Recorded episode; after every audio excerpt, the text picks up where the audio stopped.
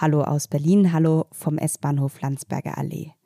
Mein Name ist Ann-Kathrin Hipp vom Tagesspiegel Checkpoint und eigentlich würden wir hier gleich eine Runde mit der Ringbahn drehen. Gäbe es da nicht das Problem, dass die Gewerkschaft deutscher Lokomotivführer aktuell streikt? Seit Tagen stehen sowohl die S41 als auch die S42 still, weshalb wir entschieden haben, den Podcast heute nicht in der Bahn, sondern am Bahnsteig aufzunehmen.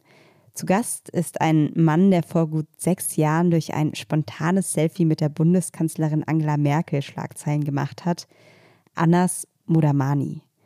Anas Mudamani kam 2015 als einer von knapp 160.000 geflüchteten Syrerinnen und Syrer nach Deutschland, lebt bis heute in Berlin, studiert an der HTW Wirtschaftskommunikation und jobbt an der Supermarktkasse von Edeka. Die deutsche Staatsbürgerschaft hat er bis dato noch nicht und damit hat er in diesem Jahr auch kein Recht zu wählen. Genau das ist einer der Gründe, warum wir ihn heute hier in den Podcast eingeladen haben, um einem, der bei der Bundestags- und Landtagswahl keine Stimme hat, zumindest in diesem Format eine zu geben und zu hören, was er zu sagen hat. Gesprochen haben wir dabei über seine Flucht und das Ankommen in Berlin, über politische Wünsche für die Hauptstadt und über die aktuelle Lage in Afghanistan. 2015 darf sich nicht wiederholen, sagt ja so mancher Politiker.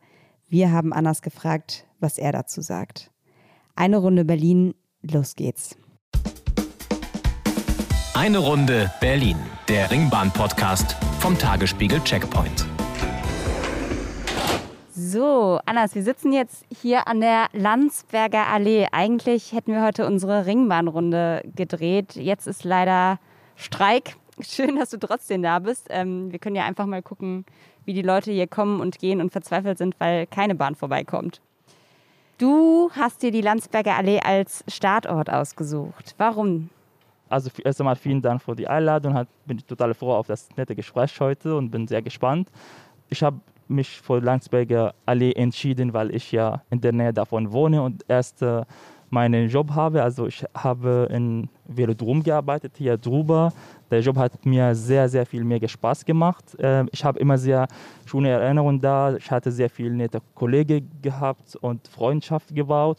Und ich kann mich immer daran erinnern, hier an den Gleis, jetzt in Langsberger Allee, als ich da rausgekommen bin und ähm, nach jedem Konzert oder Sportveranstaltung, dass mehrere tausend Menschen so auf einmal rausgegangen sind und ich war eine davon hatte ich meinen Feierabend und ich habe es gesehen, dass so viele Menschen hier auf dem Gleis, ähm, auf dem S-Bahn warten. Und es war ein Moment, so die glücklichen Menschen hatten so Bier in den Hand und äh, irgendwas gegessen und die waren total müde.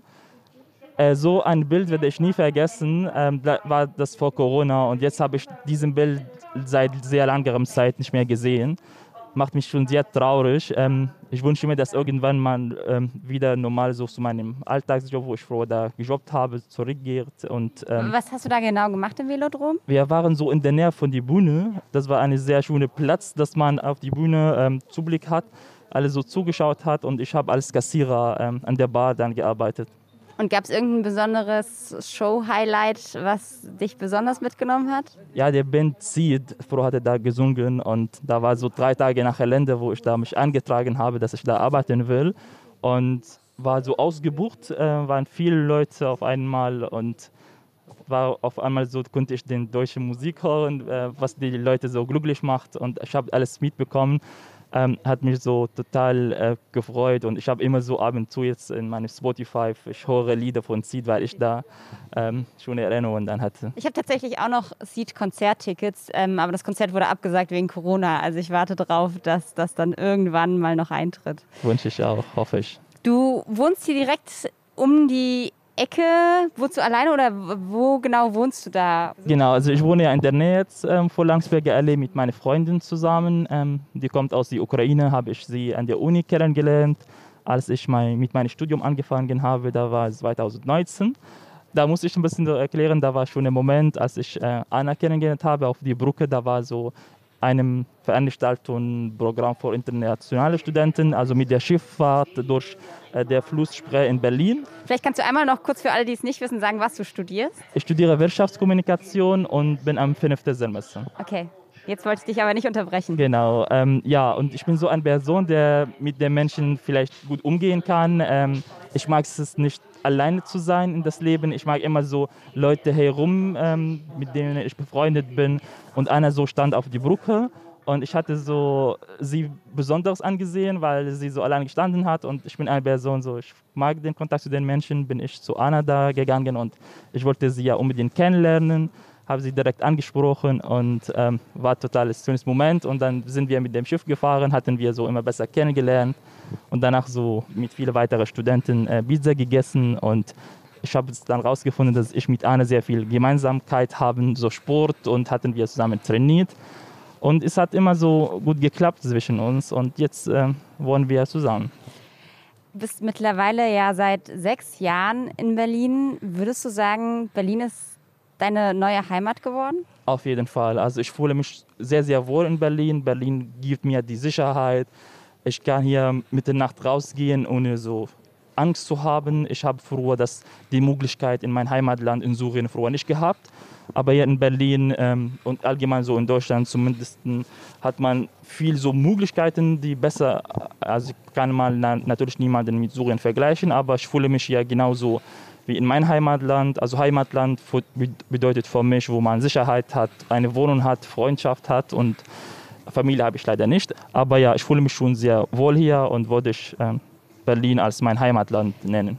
Wenn du sagst, Sicherheit ist einer der Faktoren, kannst du dieses Sicherheitsgefühl mal beschreiben? Ja, also Sicherheit natürlich, dass man hier äh, nicht nur natürlich rausgehen in Mitternacht, äh, natürlich viele weiter, weitere Faktoren, dass man zum Beispiel auch äh, eine Wohnung hat, dass man nicht zerstört äh, ist, dass man in einem Tag, ähm, ohne was zu machen, dass die Regierung mal äh, die, Door, äh, die Tür anbricht und reinkommt, die Wohnung äh, durchsucht. Ähm, da hatte ich in Syrien erlebt, das Krieg, die Leichen, äh, die auf die Straße lagen und Blut zu sehen, äh, Freunde zu verlieren, die man immer so gerne geliebt hat, mit ihnen, mit denen Zeit verbracht hat, auf einmal so zu sterben äh, und sie gleichzeitig zu sehen.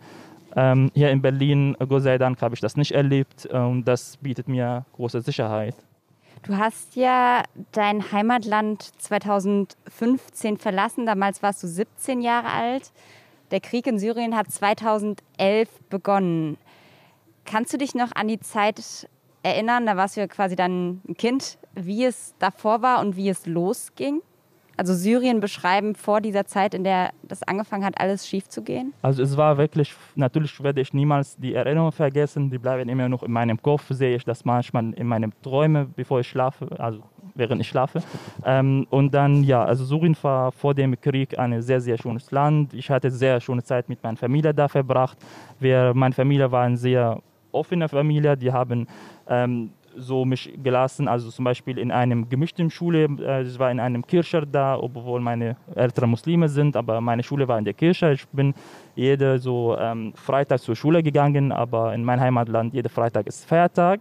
Und niemand hat mich so ausgelacht, dass ich zum, zu der Schule am Freitag äh, gegangen bin, weil das Kirche war. Wir hatten mit Mädels und Männern zusammen in der Klasse da ver äh, Zeit verbracht und zusammen gelernt. Das hat mich immer so extra noch motiviert, äh, die Mischung, äh, dass man nicht so getrennt äh, setzen muss äh, wie die anderen Schulen. Und meine Familie waren, ähm, haben mich immer so gerne gemocht. Zum Beispiel ein, eines Nacht, die ich niemals vergessen werde. Ich hatte sehr viel geweint, da ich ähm, ein Spielzeug haben will und mein Vater so mich mit dem Auto um 2 Uhr Mitte Nacht äh, zu einem Einkaufszentrum, der rund um die Uhr offen hat, äh, gebracht, um das Spielzeug zu kaufen. Äh, war schon ein schönes Moment, aber dann kam der Krieg, hat ähm, sich alles verändert und früher hatte ich ja große Träume, die ich in mein Heimatland äh, ermöglichen wollte. Mein Vater wollte, dass ich äh, in einem ähm, gutes Uni studiere, privates Uni sogar und er war bereits früher das Geld ähm, zu zahlen vor dem Krieg und dann kam der Krieg, hat alles so genommen, äh, meine Wünsche genommen, viele Freunde äh, genommen, die gestorben sind. War alles so auf einmal ähm, nicht mehr so schön war keine andere Möglichkeit, da zu bleiben. Ähm, unsere Wohnung wurde zerstört. Ich komme aus Daria. Daria ist ähm, in der Nähe von Damaskus. Und ja, war eine sehr harte Zeit auf jeden Fall. Wenn du das Syrien vor dem Krieg oder deine Stadt bevor es, vor dem Krieg mit Berlin vergleichst, gibt es da irgendwelche Parallelen? du hast jetzt gerade schon von den Nachtöffnungszeiten gesprochen. Das ist ja vielleicht so ein bisschen Berliner Späti-Art. Gibt es sonst irgendwie, kann man diese Städte miteinander vergleichen oder sind die von der Lebensweise komplett unterschiedlich? Ja, eigentlich ist so ein großer Unterschied, aber es gibt natürlich immer so gemeinsam, also Trost ist Krieg. Menschen sind äh, auf die Straße so auch am Nacht gegangen, um ähm, was zu trinken oder Shisha geraucht auf die Straße. Ähm, zum Beispiel, da war einem, an einem Nacht so gefährlich. Flugzeuge haben so äh, Bomben an, äh, äh, auf dem Häuser und da ich habe gesehen Menschen, die auf der Straße noch geblieben sind und nicht mal in einem sicheren Ort da äh, gegangen sind. Natürlich auch die Restaurants. Äh, es gibt es immer so Restaurants, die rund um die Uhr geöffnet haben. Shawarma ist typisch surisch. Da sind überall so Shawarma-Laden und äh, Trost, dass sie kriegt, die haben immer geöffnet. Und dann ist ja irgendwann sozusagen der Moment oder die Entscheidung gefallen, dass du das Land verlassen wirst. Erinnerst du dich noch dran, wie die gefallen ist? Ähm, also auf jeden Fall war die richtige Entscheidung, dass ich meine Heimat verlassen habe. Ähm, ich hatte da keine so Sicherheit mehr und musste ich zum Militärdienst gehen. Mein Vater und meine Mutter hat, haben mich motiviert. Äh, die haben mir gesagt, äh, wir geben dir alles das Geld, was wir haben. So, kleiner Ortswechsel. Ähm, wir haben heute nicht nur das Problem, dass die Ringbahn nicht fährt, wir hatten jetzt auch noch das Problem, dass an den Gleisen, an denen wir saßen, zwei Reinigungskräfte mit super lauten, ich weiß nicht genau, Unkrautwegmachern vorbeigekommen sind. Deshalb sind wir jetzt irgendwie drei Schritte weitergegangen und sitzen vom Velodrom. Auch schön, quasi da, wo du, wo du deine Arbeitsstätte hattest. Schöner Blick haben wir hier und ja, direkt neben Langsberger Allee auf Velodrom hier auf dem Treppen. Wir waren gerade stehen geblieben. Der Abend oder der Tag, an dem im Jahr 2015 die Entscheidung bei dir getroffen ist, ich verlasse Syrien, ich muss sonst zum Militär, ich bin hier nicht mehr sicher. Wie lief das genau ab bei euch? Genau, also meine Eltern natürlich und ich selbst haben wir gemerkt, dass die Situation in Syrien immer sich verschlimmert. Es wird ja nicht besser und ich war selber verfolgt, meine Familie auch. Mein Vater, äh, unsere Wohnung wurde ja mehreres Mal durchgesucht und ähm, Gott sei Dank war ich mit meinem Vater nicht in die Wohnung. Ähm, haben wir woanders versteckt. Und eines Tages saßen wir in die Wohnung so am Abend, ähm, haben wir Nachrichten geschaut und meine Mutter meinte, also die Nachrichten läuft so, dass sehr viele Menschen äh, Syrien verlassen und so weiter. Ähm, und ich war so davon betroffen, dass ich zum Militärdienst gehen musste. Ich habe den Brief bekommen und da stand diese Frist. Und ja, ich war, ich bin immer noch ähm, also gegen Al-Assad-Regime, gegen, gegen die Region. Das ist nicht so ähm, nicht so, wie ich mir gewünscht habe. Ähm, ist halt, ich habe mir Sorge gemacht um meinen, wenn ich jetzt erwachsen werde, ähm, wenn ich alt werde, wie das geht, wie geht es weiter in Damaskus, weil Al-Assad ja bleibt die ganze Zeit da. Er geht nicht weg, ich war, das war mir bewusst. Ähm, meine Mutter hat vorgeschlagen, ähm, das äh, erspartes Geld äh, mir zu geben. Da waren so 3000 Euro. Und mein Vater war so kurz da stumm geblieben. Also er hat gar nichts am Anfang dazu gesagt und dann später hat er so mich motiviert. Er meinte, ja, mach das und äh, nimm das Geld, ich werde dich motivieren, ähm, da hast du Sicherheit. Und er hat mir davon erzählt, dass sehr viele Menschen so nach Europa oder nach der Türkei gegangen sind, ähm, Studium weitergemacht und so am Ende erfolgreich geworden sind. Er meinte, in der Türkei viel, äh, gibt es viele grüne Berge, das ist überall Wasser, sieht wunderschön aus. Ich habe Bilder geschaut und ich schaute natürlich von der Türkei. Also ich war so an dem Moment vorher noch nie gereist. Ich weiß es nicht, wie ein Flugzeug aussieht. Ähm, ich habe ja nicht mal so Englisch gut gelernt und das war schon schwierig, aber mein Vater meinte, du schaffst das, du gehst mal erst mal nach der Türkei, nimm das Geld und wir machen alle Unterlagen für dich fertig in einer Woche. Habe ich meinen Pass verlängert ähm, und mit dem Pass ähm, habe ich Ticket gebucht äh, nach äh, Izmir. Dann habe ich die Sachen gepackt und dann von Izmir, also von Libanon, von Beirut, dann da musste ich einen Umsteig machen und bin ich mit anderem Flugzeug nach Izmir. Und es war so ein schönes Moment, als ich so im Flugzeug da saß. Das war natürlich hatte ich Bestechung bezahlt, äh, dass die Leute mich aus dem Flughafen so sicher rausbringen und äh, dass ich nicht da festgenommen werde. Äh, ein Mann, der für die Regierung arbeitet, ähm, da hatte ich Vertrauen gehabt und meine Familie auch an ihm. Ähm, und ja, der hat ihn dann geschafft, habe ich geschafft, ähm, in den Flugzeug zu landen und das, ähm, das Heimat zu verlassen. Und diesen Moment, als das Flugzeug gestartet, werde ich nie vergessen. Da hatte ich so, war so entspannt, ich habe mich total erholt, da hatte ich total viel gezittert von der Festnahme, dass ich jetzt im Gefängnis am Ende lande. Und ich war so im Himmel, ich dachte, es es ist alles vorbei. Ich bin raus, ich gehe nie wieder vielleicht zurück nach meinem Heimatland. Obwohl da meine Mutter mir gesagt hat, vielleicht ähm, kommst du uns zum Besuch später, wenn du erwachsen wirst und so. Aber ja, es ist nie passiert. Wie ging es dann für dich weiter? Oder beziehungsweise du bist dann erstmal in die Türkei. War dann schon relativ klar, Berlin ist das Ziel? Gar nicht. Also erst einmal wollte ich ehrlich gesagt in der Türkei bleiben. Ähm, als ich da angekommen bin, habe ich an meine Mutter da Nachricht geschickt. Ich bin in Sicherheit, ich bin in der Türkei. Ich habe so direkt Selfie gemacht an meine Mutter äh, von Flughafen und an ihr geschickt. Sie war sehr froh und eine Gruppe auf Facebook, der mir sehr viel geholfen hat, das war für Flüchtlinge, die gerade in der Türkei da angekommen sind, viel auf Arabisch geschrieben, so die ersten Schritte und so. Und ich wollte da so Hotel äh, vor billiger Preis äh, mieten, damit ich da schlafen kann. Ich bin da gegangen und die haben mir kein Zimmer gegeben, weil ich äh, Sura bin und wahrscheinlich viele Sura, die haben kein Geld, haben die Miete nicht bezahlt. Und die haben so schlechten Eindruck von uns bekommen, dass die kein Zimmer vor Flüchtlingen anbieten. Und dann musste ich wirklich am Park schlafen. Da war es zu spät, ich habe keine andere Möglichkeit. Ja, habe ich getan. Da war noch sonnig, also da war schönes Wetter, nicht so schlimm. Am Nacht war ein bisschen kalt, aber ich habe wirklich tatsächlich da mehrere Nächte geschlafen, wo viele weitere Flüchtlinge da in dem Park geschlafen haben. Und dann eines Tages ähm, hörte ich von Europa, ähm, dass ein Mann zu, zu, mir gekommen ist, der Schleuser ist, er meinte, willst du nach Europa besser hier rumzuschlafen? Und ich meinte, ja, wie, wie geht das? Was, was muss ich dafür tun? Und er meinte, du zahlst mir 1200 Euro, ich bringe dich in Sicherheit ähm, mit einem Schlauchboot mit weiteren Personen nach Griechenland. Das war von Azmir nach auf dem äh, Insel Kos. Ich wusste überhaupt nicht von Griechenland oder noch nie Erfahrung gehabt und dann habe ich direkt meine Eltern gefragt, äh, hier in der Türkei, ich schlafe jetzt auf der Straße, ich habe ähm, gar nichts hier und sieht so schlecht aus. Ich möchte aber nicht zurückgehen, weil das so gefährlich ist. Und ich habe den Vorschlag gemacht, dass ich nach Europa gehen will. Und meine Mutter meinte, ja, ähm, also ich, sie ist nicht bei mir, aber sie hat mir gesagt, äh, ja, mach das, wenn du dich äh, gut fühlst. Also ich war ja 17 Jahre alt. Ich konnte keine richtige Entscheidung alleine treffen. Aber ich musste das so, ich, durch den Krieg hat mich ähm, meine Charakter und mich persönlich äh, stark stärker gemacht, weil ich habe ja sehr viel Schlimmes erlebt in Syrien und das ähm, ändert sich. Man ist ja körperlich vielleicht noch ein Kind, aber innen vielleicht erwachsen. Und dann habe ich ja mich entschieden, das zu machen. Ähm, er hat mir die Nummer gegeben und das war so, dass man in eine dritte Person das Geld gibt, äh, dass man in, gesichert ist. Ich habe das Geld ähm, gegeben und im Büro ich, habe ich getan, das ist alles so organisiert mit Mafia und die hatten manchmal Waffen gehabt, die Leute da. Ähm, ich habe 1200 Euro bezahlt und er meinte, ich schicke dir eine Nachricht per WhatsApp, wenn es losgeht. Ähm, und dann eines Nacht hat er mir eine Nachricht geschickt in einem Wohnen, Wohnort, äh, eine ganz normale Wohnung. Bin ich da gegangen und viele weitere Personen, die da waren, so Kinder und Frauen. Und dann, dann kam das Auto, es war so 2 Uhr mit der Nacht.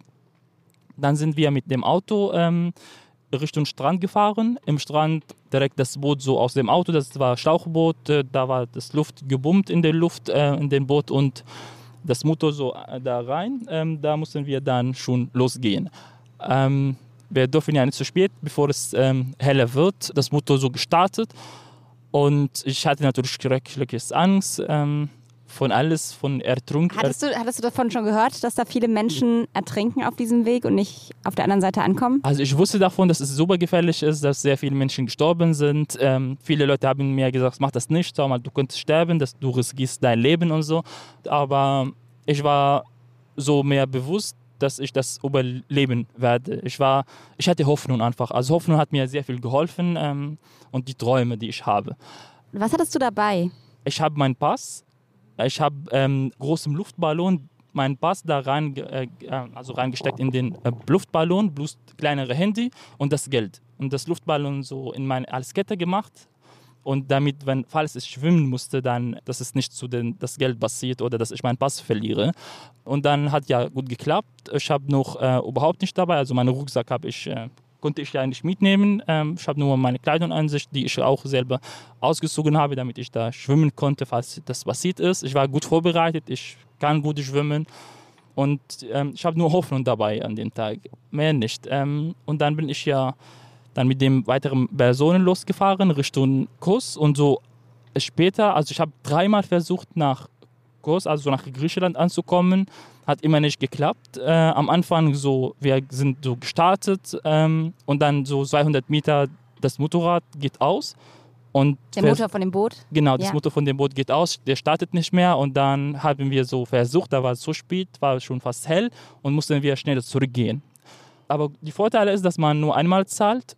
Der Schleuse meinte, wir machen einen neuen Termin, versuchen wir ein anderes Mal. Die haben uns mit Auto geholt, zurückgebracht ähm, in Izmir mit der Stadt. Und einen anderen Tag, so zwei Tage später, versuchen wir nochmal das Gleiche. So kam ein Auto, hat uns geholt von der Wohnung. Ähm, da war aber manchmal andere Leute, nicht immer das, die gleichen Leute, weil vielleicht andere nicht mehr das machen wollen, waren so andere äh, neue Gesichter vor mich.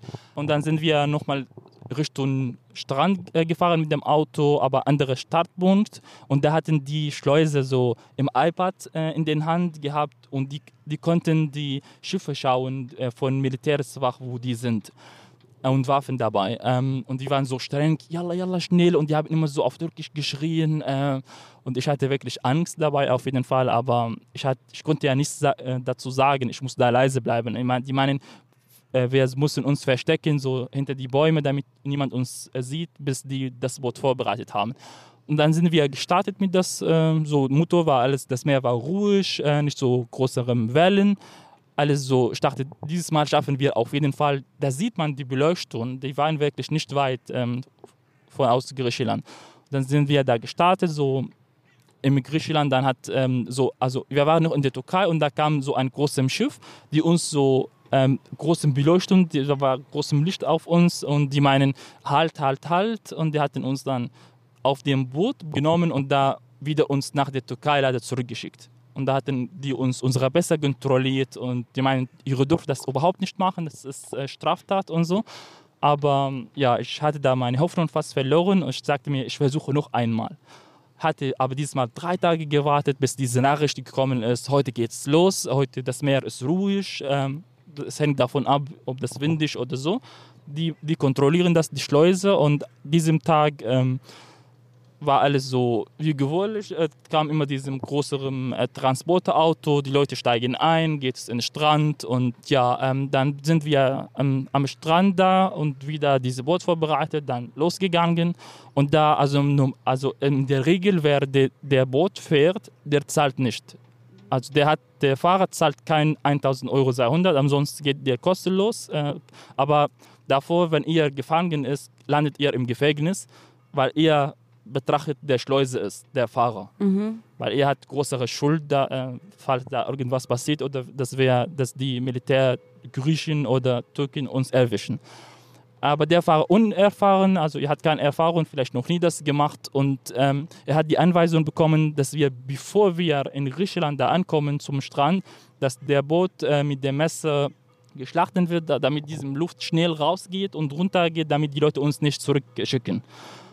Er das, ähm, war so durch das Meer ganz normal ähm, und ähm, ja, da war wirklich mit dem Meer war ein bisschen so Wellen, starken Wellen, der hat mich immer so Angst gemacht. Ich dachte, der Boot jetzt äh, kippte gleich und wir mussten schwimmen, äh, aber mit der Hoffnung und dass wir so gut das gemacht haben. Wir waren so einmal, mussten wir nach vorne, äh, mehrere Menschen wegen Gewicht und so, mussten einmal nach vorne, dann wieder nach hinten. Das war schon einem Kampf. auch so 25 Leute dann? Genau, also Ja. wir mussten, wir konnten sowieso uns sehr, sehr schwer bewegen, aber wir mussten wirklich mit Gewicht und so, wenn Wellen kommen, äh, das uns schnell bewegen, dass das Boot nicht auf einmal kippt.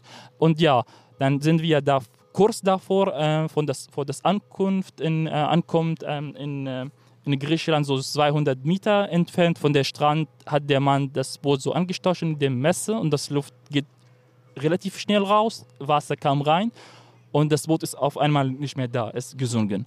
Und da mussten wir äh, schwimmen. Ich habe mich sowieso gut vorbereitet. Ich wusste, dass ich schwimmen ähm, musste in dem Fall, das Boot sinkt.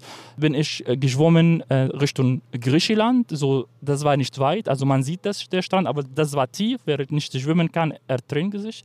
Ich habe äh, die Schreie gehört von den Kindern und die Frauen. Die haben versucht auch zu schwimmen, die haben nicht viele nicht geschafft. Ähm, ich bin in Sicherheit dann angekommen in Griechenland, so direkt, wir waren so neun, zehn junge Männer, die ich gesehen habe im Strand in den gleichen Ort. Die es geschafft haben. Die, genau, die das geschafft haben. Wir haben, da war Touristenstrand, da waren mitten Nacht so Menschen, die Bier getrunken haben, Frauen mit Bikini zu uns gekommen und was los und die wussten davon, dass wir viele Flüchtlinge da Richtung Griechenland ähm, gehen wollen und direkt so Rote Kreuz gerufen, angerufen und die Militärswachmeier, äh, die Griechen sind gekommen. Ich habe die Schiffe gesehen, dass sie nach den Menschen äh, gesucht haben die überlebt haben und ähm, dann uns mit einem Bus äh, zu einem ähm, Flüchtlingsheim da gebracht. Auf so, da war Zelten, die man da übernachtet. Ich habe so heiße Tee bekommen. Ähm, zwei Stunden später habe ich die Frau gesehen, die mit uns an dem Boot war, mit anderem Bus äh, ähm, gebracht ähm, und ich habe sie, hab, hab sie gesehen beim Weinen. Sie hat sehr viel geweint und ähm, ich habe gefragt, ähm, ist es alles okay? Aber ich habe direkt verstanden, dass sie ihren Sohn verloren hat, äh, der nicht geschafft hat und sie hat den ganzen Tag nie, nie mit Weinen aufgehört. Konntest du das denn irgendwie verarbeiten? Also du bist da irgendwie lang gefahren und direkt hinter dir sind die Menschen ja, also gestorben? Ich, ich konnte ja nichts machen. Ich habe ich, ich hab so davon gehört beim schwimmen im Notfall, dass ich den anderen nicht helfe, ansonsten ertrinken die beide. Mhm. Weil ich war sehr, sehr leicht, ich habe sehr leichtes Gewicht, ähm, leichte Weste, aber ich, ich wollte helfen, aber dann riskiere ich mein Leben. Und da war so kurze Zeit, dass man sich schnell überlegt. Und dachte ich mir, ich gehe Richtung Strand und biete Leute um Hilfe. Vielleicht kommt ein größere Schiff, die Leute unterstützt, weil die hat den Westen an sich, konnte ein bisschen kurz durchhalten. Aber damit ich habe ja schwierige Momente erlebt, aber ich kann wirklich, konnte ja nichts davor tun, aber ich musste so ständig an dem, an dem nachdenken, was da passiert ist. Ich, wär, ich bin bis zum heute noch nie vergessen. Also. Du warst dann in dieser Flüchtlingsunterkunft und wusstest aber, du willst noch weiter. Wie lief es dann ab? Wie war dann dein Landweg sozusagen bis nach Berlin?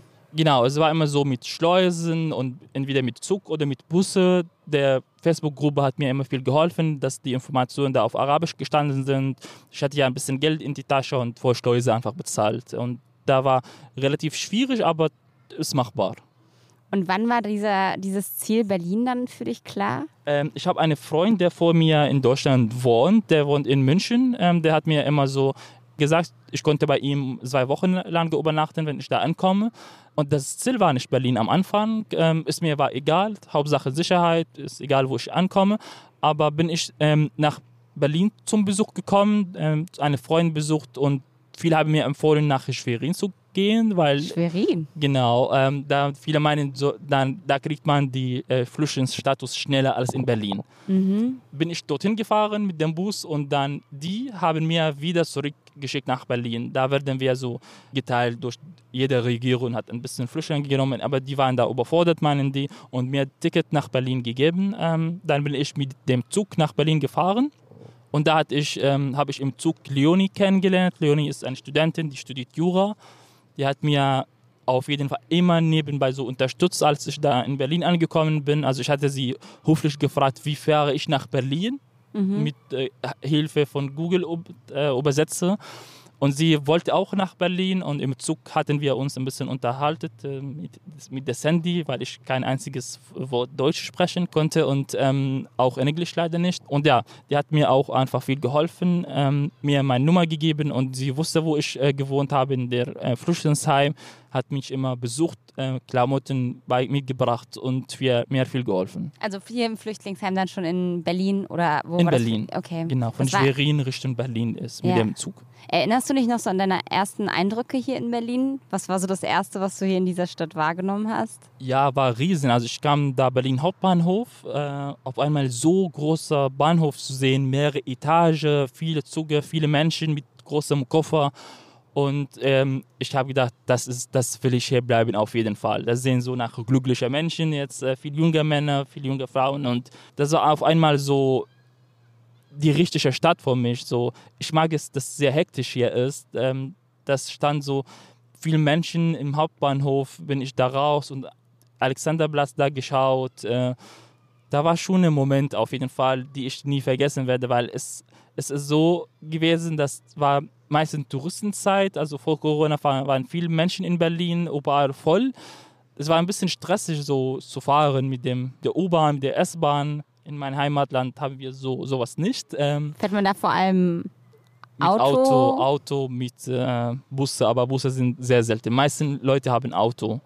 Und ja, auf einmal so zu sehen, ja, dann bin ich immer so falsch gefahren, falsche Richtung genommen. Da muss ich äh, mich daran gewöhnen, so zwei Wochen lang. Ähm, zum Beispiel früher, ich wusste nicht, dass der Ringbahn zwei Seiten fährt. Zum Beispiel, ich wollte Ah, ja, drei ja. Stationen fahren und ich habe die andere Richtung genommen, weil ich nicht wusste, dass beide Seiten fahren kann.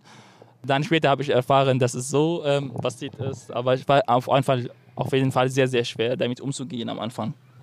Gibt es irgendwelche Ecken, die du direkt anvisiert hast? Also gab es sozusagen, wusstest du Orte in Berlin, an die du gehen kannst? Irgendwelche Bezirke, irgendwelche Gegenden, die dir schon was gesagt haben?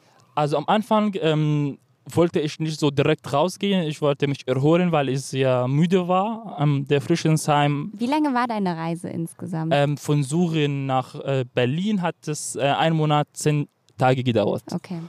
Und ja, ich wollte mich ähm, am Anfang erholen und dann später habe ich so gegoogelt, äh, Sehenswürdigkeit Berlin und dann taucht so Brandenburger Tor, Alexanderplatz und ähm, paar so Orte, die unbedingt sehen, ich sehen wollte. Die sahen ja toll auf, ähm, auf den Bildern und ähm, habe ich so mit weiteren Flüchtlingen, die ich da in der Flüchtlingsheim kenn- kennengelernt habe, so die mal besucht, überall in Berlin so unterwegs gewesen und ähm, es ging mir immer besser. Also ich habe ja mit der Sprache dann so später angefangen und ähm, man konnte ein bisschen so bei YouTube und so und gefragt, wo sind die Schulen, wie geht es weiter. Ich musste die Sprache einfach schnell lernen, weil ich hatte sehr viele Schwierigkeiten hier zu leben, ohne Deutsch zu sprechen. Deutsch ist eine verdammt schwere Sprache, oder? Sehr, sehr schwierig. Auf jeden Fall bis zum heute habe ich immer sehr viele Schwierigkeiten, so grammatisch und Du sprichst äh, super gut. Also ähm, das ist total beeindruckend, wenn man merkt, also selbst im Deutschunterricht, ich glaube, selbst Deutsche strugglen da manchmal so ein bisschen mit der Grammatik. Ähm, Also vielen Dank, auf jeden Fall habe ich sehr viel Mühe gegeben, aber Deutsch kann man immer lernen. Also ich werde niemals aufzuhören, Deutsch zu lernen, weil ähm, vor ein paar Tagen habe ich nochmal so Grammatik geschaut, be- am, umsonst vergisst man das sehr schnell. Übung ist ganz wichtig. Du bist ja dann in, zuerst in dieser Flüchtlingsunterkunft in Spandau gewesen. Kennst du eigentlich diesen Spruch, man sagt, Spandau gehört gar nicht zu Berlin? Hast du das schon mal gehört? Nie, wusste ich davon nicht. ja, das sagen, sagen die Leute manchmal so, dass Aber ich- Spandau ich hab- ist ich so hab- weit weg. Ich habe früher gehört, dass Spandau Arsch der Welt ist. Also. Ah, ich, ich, das ist Und die so haben- ähnlich. Und ich habe Spandau gesagt, dann, oh, musst du nach Spandau. Also das war nicht mein erster Flüchtlingsheim, ähm, das war mein äh, zweiter Flüchtlingsheim Ah, okay, in ja. Und ich musste von äh, mein erster Flüchtlingsheim da ausziehen, weil das für Kinder geeignet war. Wo war das? So Richtung, ähm, also in der Nähe von Stigle so. Ja. Und dann äh, Leonie, also ich habe Leonie ähm, gefragt, äh, was soll ich machen? Und Leonie hat für mich die Zimmer in Spandau dann gefunden. Und dann bin ich da mit dem äh, Bus da gefahren, hat immer alles geklappt und da war wirklich tatsächlich die Zimmer für mich, weil, weil ich da ausziehen musste von den alten Flüchtlingsheimen, weil das für, Frauen ge- für, für Frauen und Kinder geeignet war. Ja. Du hast ja da dann auch, äh, das ist dieses Bild, was irgendwie um die Welt gegangen ist, dein Selfie mit Merkel gemacht. Im Nachhinein ist, war das Fluch oder Segen? Das war beide, ehrlich gesagt. Fluch und Segen, weil die Vorteile, also am Anfang zurück mal kurz, wie ich das selber gemacht habe. Ich war da neu, ähm, meinem ersten Tag in der Flüchtlingsheim, also ich bin da eine Nacht geschlafen und dann aufgestanden und gesehen, dass der Flüchtlingsheim extrem schon aussah. Es gab Süßigkeiten, Tee und ähm, so viele Leute da. Ich dachte, oh, das ist der richtige Flüchtlingsheim für mich. Ich will da bleiben. Äh, war le leckere Süßigkeiten und ich habe alles mal ausprobiert. Ähm, und dann so später äh, sehe ich sehr viele Journalisten an dem Tag und Polizisten und ich habe gefragt, einen Polizist, äh, wer, was passiert hier, wer kommt, warum so viele Leute hier und der hat mir nicht ver verraten und meinte, ich weiß selber nicht. Aber ich gehe davon aus, er wusste, aber wegen Sicherheit, niemand durfte sagen, dass Frau Merkel jetzt gleich kommt. Ich bin da gewartet einfach. Ähm, ich wollte an dem Tag ähm, einkaufen gehen, aber ich dachte, es lohnt sich zu warten, weil ich möchte jetzt wissen, wer da kommt. Und ich habe ein bisschen gewartet, dann kam so schwarzem großem Auto und die, äh, eine Frau davon ausgestiegen und wollte das Haupteingang nehmen. Und da geht es los. Die Journalisten haben so viele Fotos gemacht von der Frau und Menschen hatten so das Handy in ihrem Hand gehalten und ähm, wollen auch Foto mit der Frau machen. Ich wollte auch Foto machen, also ich mag sehr gerne Fotos zu machen. Ich habe meine Kamera angemacht und das Handy war lag in meiner Hand gut vorbereitet. Und ich bin da, ich habe mich überlegt, wo soll ich stehen aber. Aber sie wollte bestimmt das Haupteingang nehmen, liebe, dass ich da warte. Also sie kommt meine Richtung. Anstatt ich, dass ich dorthin gehe, dann klappt das nicht. Ich bin da gewartet und sie kam sehr näher von das Hauptangang. Ich habe höflich gefragt, am Anfang so mit Handsprache, dass ich Selfie machen will. Und die Wie machen wir das mit Handsprache? Einfach quasi hast du dein Handy genau, hochgehalten? Genau, genau, ja. genau. Sie hat direkt verstanden, dass ich äh, Bild machen wollte. Und die Sicherheitsmänner haben mich so ähm, Abstand gehalten. Die meinen, das geht überhaupt nicht, dass du näher kommst. Und ich habe aber nochmal versucht, nochmal so aber ihr direkt an die Augen geschaut und sie hat gesehen, dass ich das unbedingt machen wollte. Und sie hat die Sicherheit mir gesagt, lass der ähm, rein, ist schon okay. Dann bin ich ähm, da direkt mein Handy da, ähm, so lag auf meiner Hand und ich habe sie umgearmt. Meine Hand war auf ihre Schulter, ohne zu wissen, dass die Frau Merkel ist. Ich wusste davon nicht am Anfang, weil das ist so schnell passiert ist. Äh, bei Sulle sieht sie anders aus. Ähm, ich habe so sie umgearmt, ähm, sie hat gelächelt, ihre Daumen so hoch gezeigt, äh, so Smile-like äh, gemacht und ich habe das Bild gemacht ähm, und dann, ich habe aber nicht gesehen, dass gleichzeitig ein Fotograf mich fotografiert hat also erstmal später habe ich direkt erfahren, dass die Mama Merkel ist. Äh, viele haben so sie an dem Tag genannt. Ich habe auch im Internet gelesen. Ich wusste davon, dass die die Bundeskanzlerin ist, aber persönlich nicht, äh, wie sie aussah, weil ich hier komplett neu war und mich nie vor am Anfang für Politik interessiert habe. Hast du dich gewundert, dass sie Mama zu Merkel sagen? Ja, also äh, gewundert nicht, weil sie ist wirklich Mama Merkel. Also die Mutter, die uns ja Sicherheit gegeben hat. Hier in das Land mal rein, ähm, dass wir hier rein können. Äh, andere Politiker haben andere Entscheidungen getroffen und Frau Merkel hat die Grenze geöffnet, viele Flüchtlinge hier aufgenommen. Und äh, ich bin dankbar äh, Rest meines Lebens Frau Merkel, weil sie hat ja mein Leben gerettet und ich bin, wie ich jetzt hier heute meinen Alltag heute sehe, dann bin ich total äh, froh und ich habe viele Ziele erreicht, die ich früher hatte. Du hast ja über das Bild auch deine Pflegefamilie dann damals, die haben sich bei genau, dir also gemeldet? Also das Bild hat ja sehr viele Vorteile. Ähm, auf jeden Fall habe ich sehr viele Leute kennengelernt durch das Bild. Ich habe auch die Sprache auch kennengelernt. Also ich habe die Sprache gelernt und wollte natürlich noch weitere Sachen entdecken äh, in Deutschland und natürlich wollte ich so ähm, mich besser entwickeln. Und dann äh, habe ich ähm, viele Menschen, die mich besucht haben in der Flüchtlingsheim, ähm, mir viel geholfen. Und ich wollte raus aus diesem Flüchtlingsheim, weil das äh, so hart für mich war, so mit acht Personen in einem Zimmer zu leben. Und habe ich ja eine deutsche Familie gefunden, die durch das Facebook auf mich aufmerksam geworden sind. Und habe die Familie besucht, die hatten ein freies Zimmer und die meinen, du kannst bei uns leben. Ich sagte, oh mein Gott, ich war total froh. Äh, so ein schönes Zimmer, nette Familie. Ähm, die hatte eine kleinere Tochter und hat mir sehr, sehr viel Gutes getan, dass diese Entscheidung zu treffen, dass die auch mich aufgenommen haben. Ich habe mich so wie beim Familie gefühlt und die haben mir immer sehr viel unterstützt äh, beim allem Sachen. Wir haben am Abend immer zusammen gekocht, ähm, spazieren gegangen, am Wochenende mit dem Auto gefahren Richtung See und ja, das war schon schönes Jahr. Also ich habe ja ein Jahr da gelebt. Und würdest du sagen, so im Nachhinein, Merkel hat ja immer von diesem Wir schaffen das gesprochen. Du hast es ganz offensichtlich geschafft. Konnte sie, also dieser Satz, ist der wahr geworden? Hat Deutschland es geschafft? Ja, also auf jeden Fall, diesem Satz hat mich früher sehr viel motiviert. Wir schaffen das. Und tatsächlich haben ganz viele Leute das geschafft und Deutschland auch. Aber ähm, wie wir das sehen, das ist, äh, wie es weitergeht, dass sehr viele Flüchtlinge jetzt in der Flüchtlingsheim leben. Also ich habe sehr viel Mühe gegeben, um rauszugehen aus diesem Flüchtlingsheim, aber ich bin kurz davor da zum Besuch da gegangen. Ich habe gesehen, dass sehr viele Leute noch in Flüchtlingsheim in Jetzt Spandau gerade? leben, ja. Mhm. Also sechs Jahre später, ich habe ähm, Freunde, die ich kenne, die da immer noch leben und das ist schon schwierig. Ähm, die Frage ist, da, ob, was bietet Deutschland?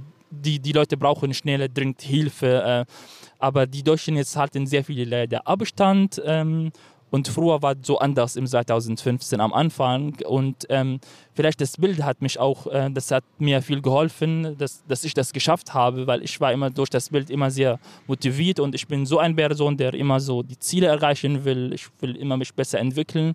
Ja, aber großem Teil würde ich sagen, die das wirklich geschafft haben. Viele sitzen jetzt an der Uni, studieren und arbeiten. Aber ja, das war schon ein Satz, die ich ähm, auch immer so vor meinen Augen habe.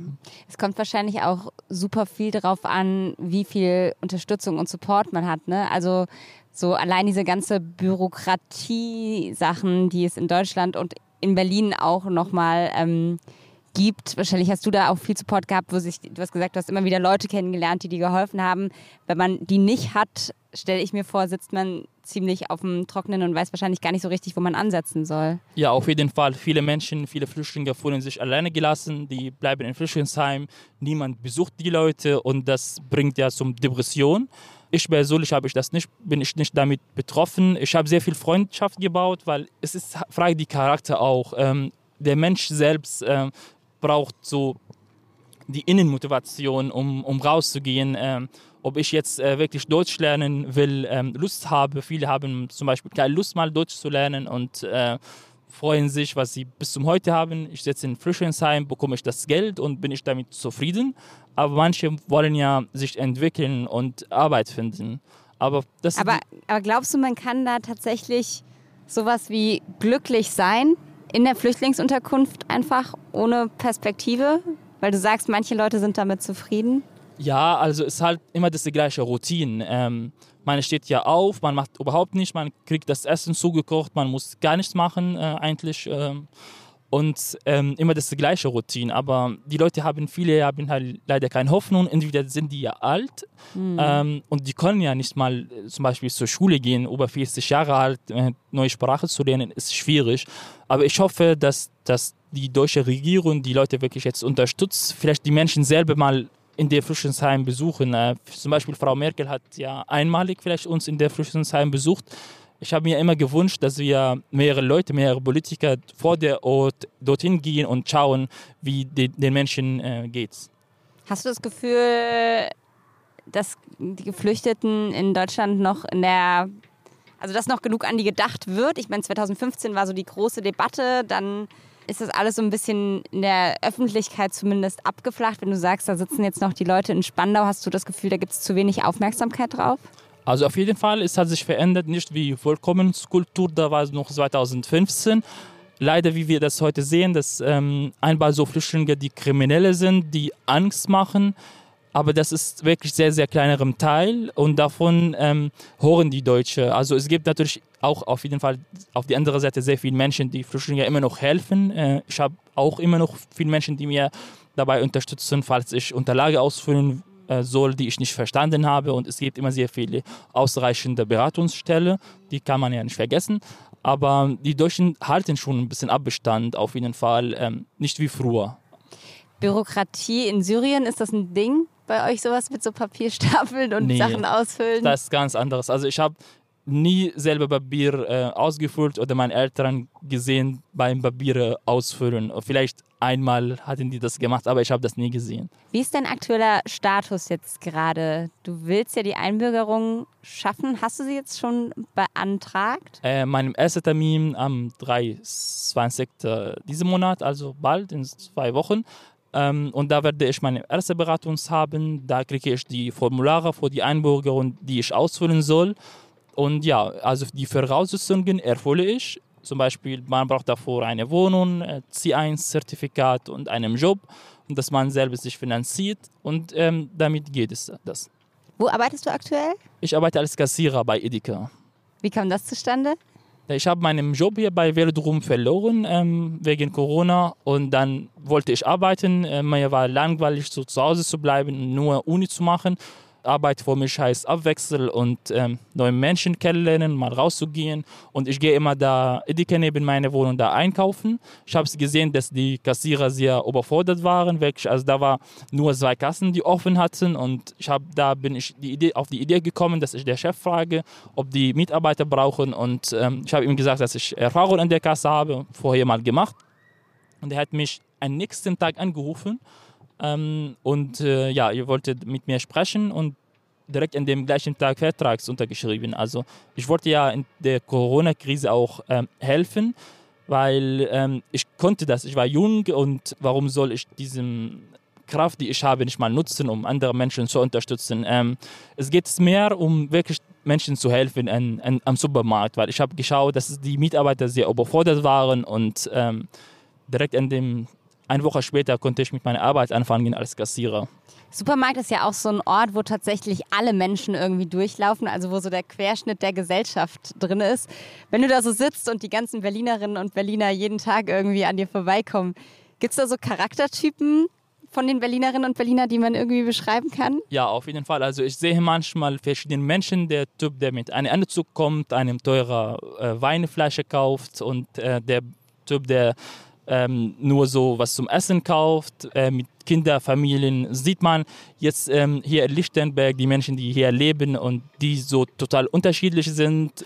Ich merke auch, dass immer die gleichen Leute hierher kommen, die mich jetzt äh, gut kennen. Also wenn ich jetzt auf die Straße laufe hier in Lichtenberg, ähm, dann werde ich erkannt und viele begrüßen mich, hey, hallo und die lächeln an mein Gesicht. Ähm, aber niemand hat mich gefragt, wo ich komme und die behandeln mich einfach genau wie die anderen Menschen. Ähm, das kann ich sehr gut schätzen. Ähm, bin auf jeden Fall sehr, sehr froh, dass es so ähm, ich hier bin. Ich fühle mich nicht so wie eine fremde Person dass ich unter anderem mit allen Menschen, also internationalen Menschen arbeite und viele so auch kommen aus verschiedenen Ländern, da ein Hotel in der Nähe gibt. Ähm, es hat immer gut geklappt. Also ich bin immer freundlich zu den Menschen, lächle ich immer gerne und es macht mir total Spaß. Sind die Touristen freundlicher oder die Berliner? Die Berliner freundliche. Wirklich? Die sind doch immer mit so einer Schnauze laufen die doch rum. Äh, ja, tatsächlich, das stimmt. Ich habe auch ein paar Mal so äh, Schwierigkeiten da erlebt, wo ich den Sicherheitsmann da holen musste. Oh Gott, warum musstest du den Sicherheitsmann holen? Ähm, wegen Bier und so. Ähm, Weil es geklaut? Geklaut, ganz viel wird immer geklaut. Ähm, und ja, es habe immer so Schwierigkeiten mit ein paar Menschen, die zum Beispiel keinen Abstand gehalten haben wegen Corona und so.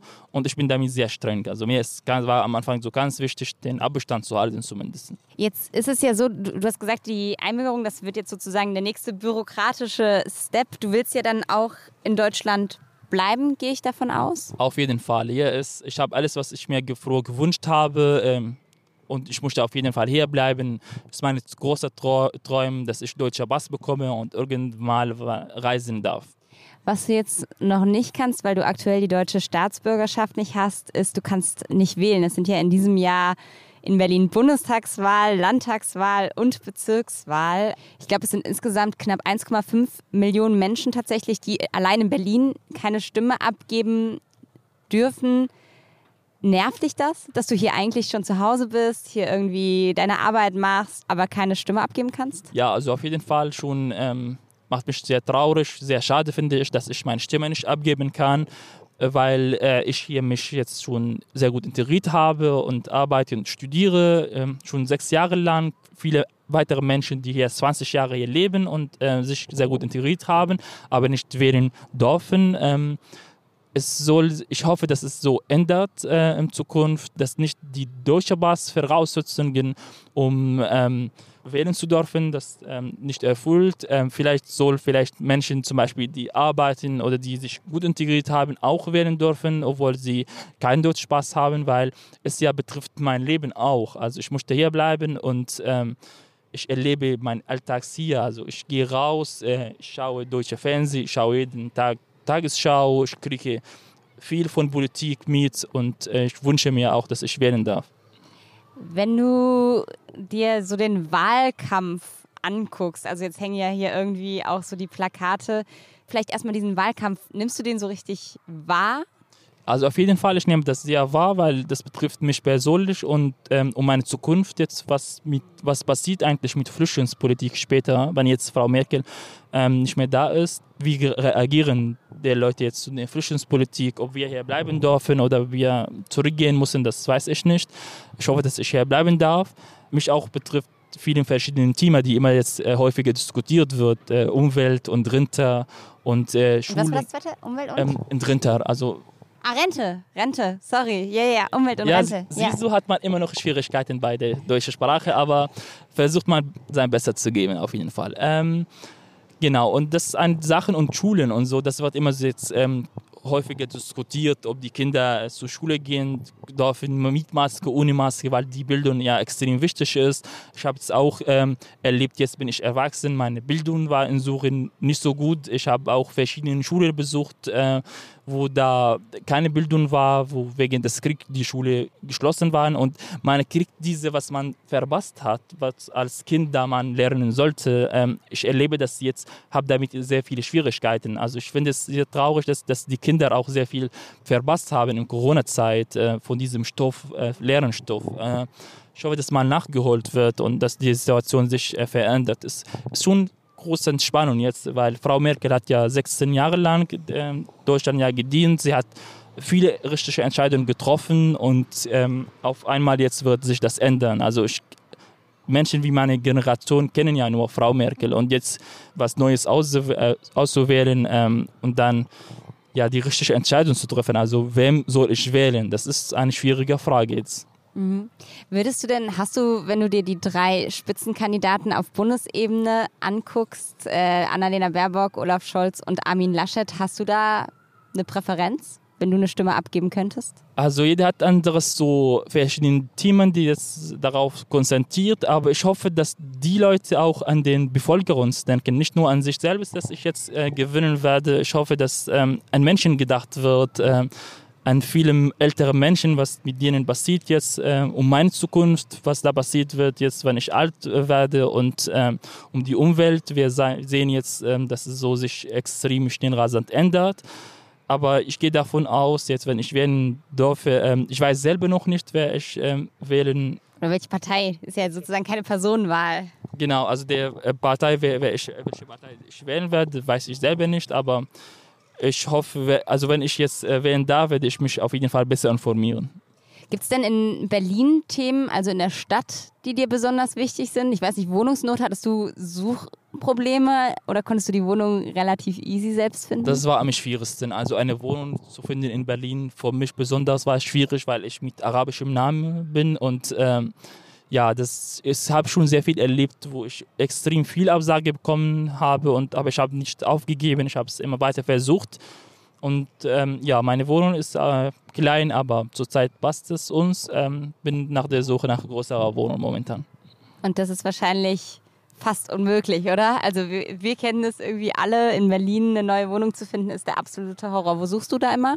Ähm, ist mir egal, aber vielleicht ähm, Richtung so also in Lichtenberg werde ich mich freuen, wenn ich in Lichtenberg bleiben kann. Ja, zu dem Wahl auch jetzt. Ähm, ich hoffe, dass die Politiker jetzt äh, eine Entscheidung treffen irgendwann mal mehr soziale Wohnungen für Berliner bauen, weil es gibt ja sehr viele Menschen, die jetzt dringend Wohnungen brauchen und in Berlin wird jetzt nur Wohnungen gebaut äh, für Luxus, äh, also Luxus ja, wir, wir sitzen hier gerade quasi vor einer, ja.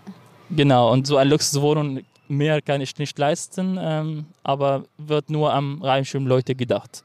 Bist du in Berlin mit dem Fahrrad oder, wie, oder mit den Öffis oder mit dem Auto unterwegs? Wie bewegst du dich durch die Stadt? Das ist ja auch immer eine große Diskussion. Also ich habe kein Auto und keinen Führerschein, äh, fahre ich immer gerne mit äh, Fahrrad und ähm, Office. Also ich nutze immer häufig der S-Bahn und mit Fahrrad klappt immer so. Ähm, also ich mache ähm, ehrenamtlichen bei Rote Kreuz, da fahre ich jeden Mittwoch. Ähm, das ist in der Nähe von mir, da fahre ich mit dem Fahrrad. Und wenn ich einkaufen gehe, nehme ich Fahrrad. Es klappt immer perfekt. Aber es ist ja gefährlich, weil in Berlin, ich höre davon, ähm, dass immer sehr viele Unfälle passiert, Menschen mit Fahrrad gestorben sind und macht mir Angst. Also ich habe immer ständig Angst in Berlin, wenn ich Fahrrad fahre. Würdest du, wenn du sonst, vielleicht weiß ich nicht, jetzt gar nicht mal auf Bundespolitik, sondern wir sind ja jetzt auch sozusagen äh, das lokale Medium mit äh, der Tagesspiegel, wenn du für Berlin dir noch drei Sachen wünschen dürftest, die du an die Politik adressieren würdest, welche wären das? Also das erste Wunsch, ähm, dass mehr Wohnungen für ärmere Menschen aufgebaut werden und die Fahrradwege, weil in Berlin Fahrradfahren ist die Horror super gefährlich und ähm, ja, dass die Uni mal öffnen dürfen. Also jetzt trotz Corona vielleicht mit Abstand und vor Geimpfte. Das geht ähm, genau wie im Fitnessstudio. Ich trainiere jetzt im Fitnessstudio und da sind viele Menschen auf einmal. In der Uni sind ja genauso wie im Fitnessstudio und das ist genauso wichtig ähm, wie Sport. Sogar Bildung ist für mich steht auf dem ersten Platz. Bist du geimpft? Darf ich das fragen? Ja. Ist das eigentlich eine Sache? Hast du den Eindruck, dass gerade auch die Leute, die jetzt nicht perfekt Deutsch sprechen, also nicht wie du, du sprichst super, super, ähm, dass es da Schwierigkeiten gibt, die Wichtigkeit von Impfungen zu transportieren? Hast du das Gefühl, wir reden ja immer so über die Impfquote und wie man die steigern kann, dass da vielleicht gerade auch in der Community, die nicht Muttersprachler Muttersprachlerin ist, ähm, dass man da noch mehr tun müsste von Seiten der Politik? Genau, also ich sehe immer noch, dass ähm, Impfangebote nur auf Deutsch präsentiert äh, sind, obwohl ja in Berlin zum Beispiel sehr viele Menschen, die in Frischensheim noch leben, überall viel Arabisch gesprochen wird, ähm, dass die Impfkampagne vielleicht auf mehrere Sprachen, nicht nur auf Deutsch äh, der Fokus ist. Ähm, dass auch vielleicht, es, es passiert viel zu langsam, weil viele Menschen haben Angst vor Impfungen. Also ähm, Flüchtlinge, auch besonders die aus anderen Kulturländern hierher kommen, haben so einen Eindruck, dass der Impfung gefährlich ist. Ist das ein Thema? Also gibt es Impfungen, blöd gefragt, ich kenne mich nicht aus, in Syrien wird man da normalerweise geimpft? Ja, als, ja. Kind, als Kinder, genau, also wir werden immer geimpft in der Schule und so.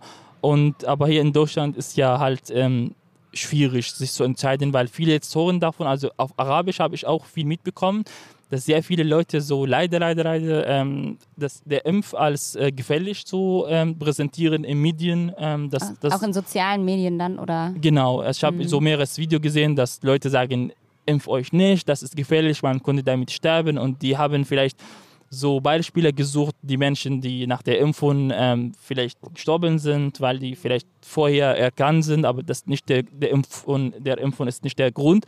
Und das wird immer so auf Arabisch immer mehr immer darüber so ähm, schlimmer gemacht, präsentiert, dass man sich nicht impfen soll. Was glaubst du, ist der effizienteste Weg oder dagegen vorzugehen oder was dagegen zu machen, um die Menschen irgendwie aufzuklären? Ja, vielleicht selbst äh, der Leute, die das erklären, in der Flüchtlingsheim gehen. Also wir reden jetzt über mehrere tausende Menschen, die in Flüchtlingsheim da leben. Vielleicht in Flüchtlingsheim da die Leute direkt impfen und ähm, nochmal so erzählen, ähm, warum soll ich mich impfen überhaupt und vielleicht mit einem Geschenk, klappt immer. Mhm. Äh, vielleicht also so dieses Bratwurst-Ding, was es in Thüringen ja irgendwie gab, da gab es eine Gratis-Bratwurst, wenn man... Genau, so soll in die Richtung, aber auf jeden Fall so vielleicht Getränke oder für Kinder irgendwas schenken und die werden sich sehr, sehr freuen auf jeden Fall. Vielleicht einen Gutschein oder irgendwas, äh, aber auf jeden Glaubst Fall. du, das funktioniert? Auf jeden Fall, ich bin mir sicher. Also okay. in der Flüchtlingsheim, das funktioniert auf jeden Fall, wenn man da die Leute vielleicht einen Gutschein oder Geschenke anbietet. Ich würde jetzt, wir haben noch so ein Spiel, das heißt. Eine Station, Entscheidungen. Da geht es darum, ich gebe dir immer zwei Begriffe und du musst dich für einen entscheiden, den du wählen würdest. Ich würde dir jetzt einfach mal vorlesen. Stadt oder Land? Stadt. Berlin Tag oder Nacht? Berlin Tag. Couch oder Club? Couch. Hertha oder Union? Union. Selbst kochen oder essen gehen? Auf jeden Fall selbst kochen. Currywurst oder Curry? Currywurst. McDonalds oder Edeka? Edeka. Du hast ja bei McDonalds auch gejobbt, ne? Auf jeden Fall, aber nie wieder. Ähm, reden oder zuhören? Reden. Herz oder Kopf? Herz. Optimist oder Realist? Realistisch. Winter oder Sommer? Oh, Sommer auf jeden Fall. Winter in Berlin ist hart, oder? Sehr kalt, für mich auch noch kälter. Es dauert viel zu lange und die Sonne scheint sowieso sehr selten. Ja, kriegt man immer so kleine Winterdepressionen hier in dieser Stadt. Ähm, Zukunft oder Vergangenheit? Zukunft. Morgenmuffel oder Frühaufsteher? Frühaufsteher. Facebook oder Instagram? Facebook. Text oder Foto? Foto. Supermarkt oder Bazar? Mm, Supermarkt. Tee oder Kaffee? Kaffee. Bist du schon immer Kaffeetrinker? Ich habe ja seit ich eine kennengelernt habe, trinke ich mehr Kaffee. Früher habe ich immer viel Chai getrunken, viel Tee, diesem arabischen schwarzen Tee. Ich trinke beide, aber liebe so Kaffee. Also das vor mir jetzt steht auf dem ersten Platz, wenn ich aufstehe, direkt Kaffee aus meinem Vollkaffeeautomaten. Gibt es irgendwelche kulinarischen Sachen, die du in Berlin entdeckt hast und richtig geil findest? Oder anders gefragt, bestimmte Sachen, die es hier nirgends so gut gibt wie in Syrien? Ja, also auf jeden Fall ähm, wie Berlin so, dass man in Berlin überhaupt kein Auto braucht, kommt man überall hin, wo man hin. Mein Essen.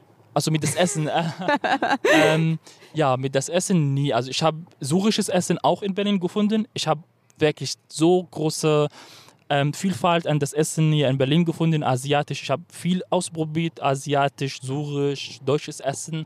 Und in Berlin, ich habe keine großen Unterschiede zu Syrien, weil ähm, ich alles hier gefunden habe und dass sehr viele Syrer, die auch äh, 2015 nach Berlin gekommen sind, Restaurant geöffnet haben und arabisches Essen anbieten. Und wo das gibt, ist genau das beste syrische Essen in Berlin? in Hermannplatz. Da sind so viele Syrer, die 2015 hier gekommen sind, die jetzt ähm, Restaurant geöffnet haben und viele Gerichte sind richtig gut. Gibt es eigentlich so eine, mit den Leuten, die damals angekommen sind, bist du mit denen noch krass vernetzt? Gibt es da so eine Community oder habt ihr, sind, ist jeder so seinen Weg irgendwie gegangen? Ich habe ein paar Kontakte zu den Leuten, die jetzt seit 2015, die ich noch kenne, ähm, aber viele so haben andere Interesse jetzt und aber Kontakt habe ich immer noch so viele Menschen. Wir sind jetzt bald schon sozusagen am Ende unseres Podcasts. Ich würde ein Thema tatsächlich gerne nochmal ansprechen und zwar ist das die Lage in Afghanistan. Ähm, es ist ja so, dass die Politik, da lässt schon der ein oder andere verhören, dass man aufpassen muss, dass sich das, was 2015 passiert ist, nicht wiederholen darf. Es wird damit gerechnet, dass vielleicht eine halbe Million Menschen sich auf die Flucht vor den Taliban begeben könnten. Wie nimmst du das sozusagen mit dieser, dass da jetzt diese Vergleiche aufploppen mit 2015? Wie nimmst du das wahr? Ja, also was im 2015 passiert ist, kann ich mir gut vorstellen, weil die Menschen ja haben Schutz gebraucht. Ähm, wir waren auf dem Weg und in die Bergen da angesperrt, weil die Grenzen geschlossen waren. Und es geht nicht anders. Also wir konnten ja nicht zurückgehen und Frau Merkel hat die Grenze geöffnet und uns die Möglichkeit gegeben hat, hier zu bleiben. Und wenn jetzt wir über Afghanistan reden, das, das sind genauso Menschen, die wegen des Kriegs ähm, auch äh, Schwierigkeit haben und ihre Leben gefordert sind. Ähm, aber ich wünsche mir auch, dass die Leute schnell Hilfe bekommen, weil die genauso wie ich erlebt habe, die haben ja auch erlebt im Krieg, wie, das, wie hart ist das. Aber vielleicht dieses Mal durch ähm, einem Programm, vielleicht das auf dem aus dem dritten Länder, die Menschen, die sich eintragen können, die hier abgeholt sind mit den Flugzeugen, weil hier anzukommen zu Fuß ist extrem gefährlich von Afghanistan hierher und dass die Menschen wirklich Deutschland jetzt äh, Menschen hilft, die wirklich Hilfe brauchen. Mhm. Und wenn man so über nochmal zurückblickt quasi auf das, was du irgendwie damals durchgemacht hast, wenn du so eine Art Ratschlag oder vielleicht irgendwie, was, was kann Deutschland jetzt vielleicht auch noch besser machen als 2015? Das eine ist sozusagen überhaupt diese Möglichkeit zu schaffen, die Leute hierher zu holen, aber dann vielleicht auch hier vor Ort. Ja, also auf jeden Fall. Ich habe auch, ähm, auch vor kurzem Nachrichten geholt, dass die Deutschen einen Mann geholt haben, der Straftat war, also in der Straftat in Deutschland hier begonnen hat und früher abgeschoben wird und dann mal nochmal nach Deutschland geholt wird mit die Flugzeuge jetzt ähm, vor kurzem.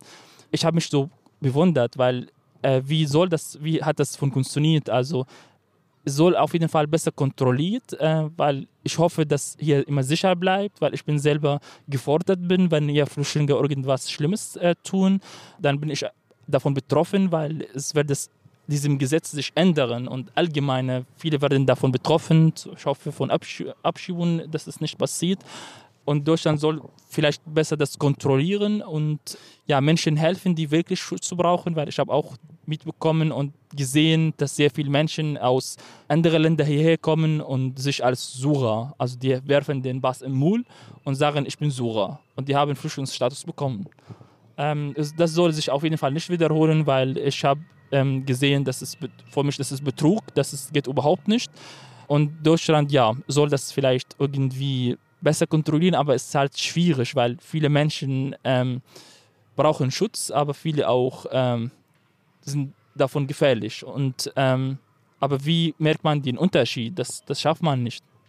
Und wenn du sagst, Deutschland soll denen helfen, die Schutz brauchen, wie würdest du helfen definieren? Was ist die beste Hilfe in dem Moment? Also die Situation wird in Afghanistan sich nicht verbessern. Also das heißt nicht, dass Deutschland jetzt äh, finanzielle Hilfe an Taliban da angibt, äh, mit die ähm, kommuniziert, Kontakt knüpft und äh, mit die vielleicht verhandelt. Das würde nicht gut funktionieren. Für die Bevölkerung selber ist immer eine drohe Gefahr, da zu bleiben. Äh, dass die wirklich jetzt ähm, durch Europa, also in Europa mal verteilt sind, Menschen, die die sich so auf einem Liste sich eintragen können ähm, mit der Botschaft äh, in ein drittes Land oder direkt in Afghanistan. Und schnell verhandelt wird, also schnell Menschen rausgeholt. Viele Journalisten haben vor ähm, deutscher Regierung gearbeitet, viele Menschen haben als Übersetzer gearbeitet vor die deutsche Regierung. Die brauchen schnell Hilfe, die sollen wirklich schnell wie möglich hier äh, geholt äh, sind, entweder nach Deutschland oder Spanien, Italien. Ich weiß es nicht, wie das äh, funktionieren soll, aber dass die wirklich jetzt mal sicherem ähm, sicherem Ort haben, weil Deutschland braucht auch sehr viele Arbeitskräfte und in Afghanistan es gibt sehr viele Menschen, die sehr gut gebildet sind, eine starke Bildung haben und die können auch hier ihre ähm, Stärke und Vorteile hier auch anbieten und Sicherheit aber davor bekommen. Ähm, das soll sehr gut funktionieren, wenn Deutschland das mal anbietet. Und wenn du die Debatten verfolgst, würdest du sagen, diese Diskussionen um die Geflüchteten aktuell ist die für dich human? Also ist die für dich, würdest du sagen, die ist gerecht, wie da gerade vorangegangen wird und das ist auf einer menschlichen Basis? Ich meine, die EU ist Friedensnobelpreisträger. Ja, also die, diesem Ruf, ähm, zum Beispiel wenn ich jetzt über Europa rede, diesem guten Ruf von Menschen unterstützen, es war so. Aber jetzt, ähm, ich sehe, das ist anders, dass die Menschen in Afghanistan viel alleine gelassen. Also Deutschland hat leider sehr spät reagiert obwohl das schon früher viel davon wussten, dass es so wird, dass die Taliban die, ähm, die Macht übernimmt. Es hat leider nicht gut funktioniert. Da waren viele beschäftigt mit anderem Thema und mit der Wahl gerade und Corona und haben die Menschen einfach vergessen. Mhm. Ein Satz zum Schluss. Ja, ich wünsche mir, dass ich meine Bachelorarbeit jetzt äh, abschließe, meine Zukunft hier besser und dass ich deutsche Bass bekomme. Und worüber schreibst Weißt du schon, worüber deine Bachelorarbeit schreibst? Soll so in die Richtung vielleicht Fake News, falsche, falsche Nachrichten, äh, falsche Nachrichten. Wo du ja auch Erfahrungen mitgemacht hast mit deinem Selfie. Vielleicht das noch zum Schluss. Social Media hat dich immer begleitet, ne? Ja, also ich hatte immer mit vielen Journalisten auch zu tun gehabt. Ähm, jetzt mache ich auch mein Praktikum beim Berlin Rundfunk äh, Berlin Brandenburg, also RBB und bin total gespannt. Ich bin total froh, dass ich die Platz zumindest bekommen habe. Ja, Anas, dann sind wir sozusagen äh, mit unserer Runde mitten im Sonnenschein in Berlin fertig. Vielen, vielen Dank. Schön, dass du da warst. Und äh, genau, an dieser Stelle sagen wir Tschüss an alle Podcast-Hörerinnen und Hörer und bis bald. Eine Runde Berlin, der Ringbahn-Podcast vom Tagesspiegel Checkpoint.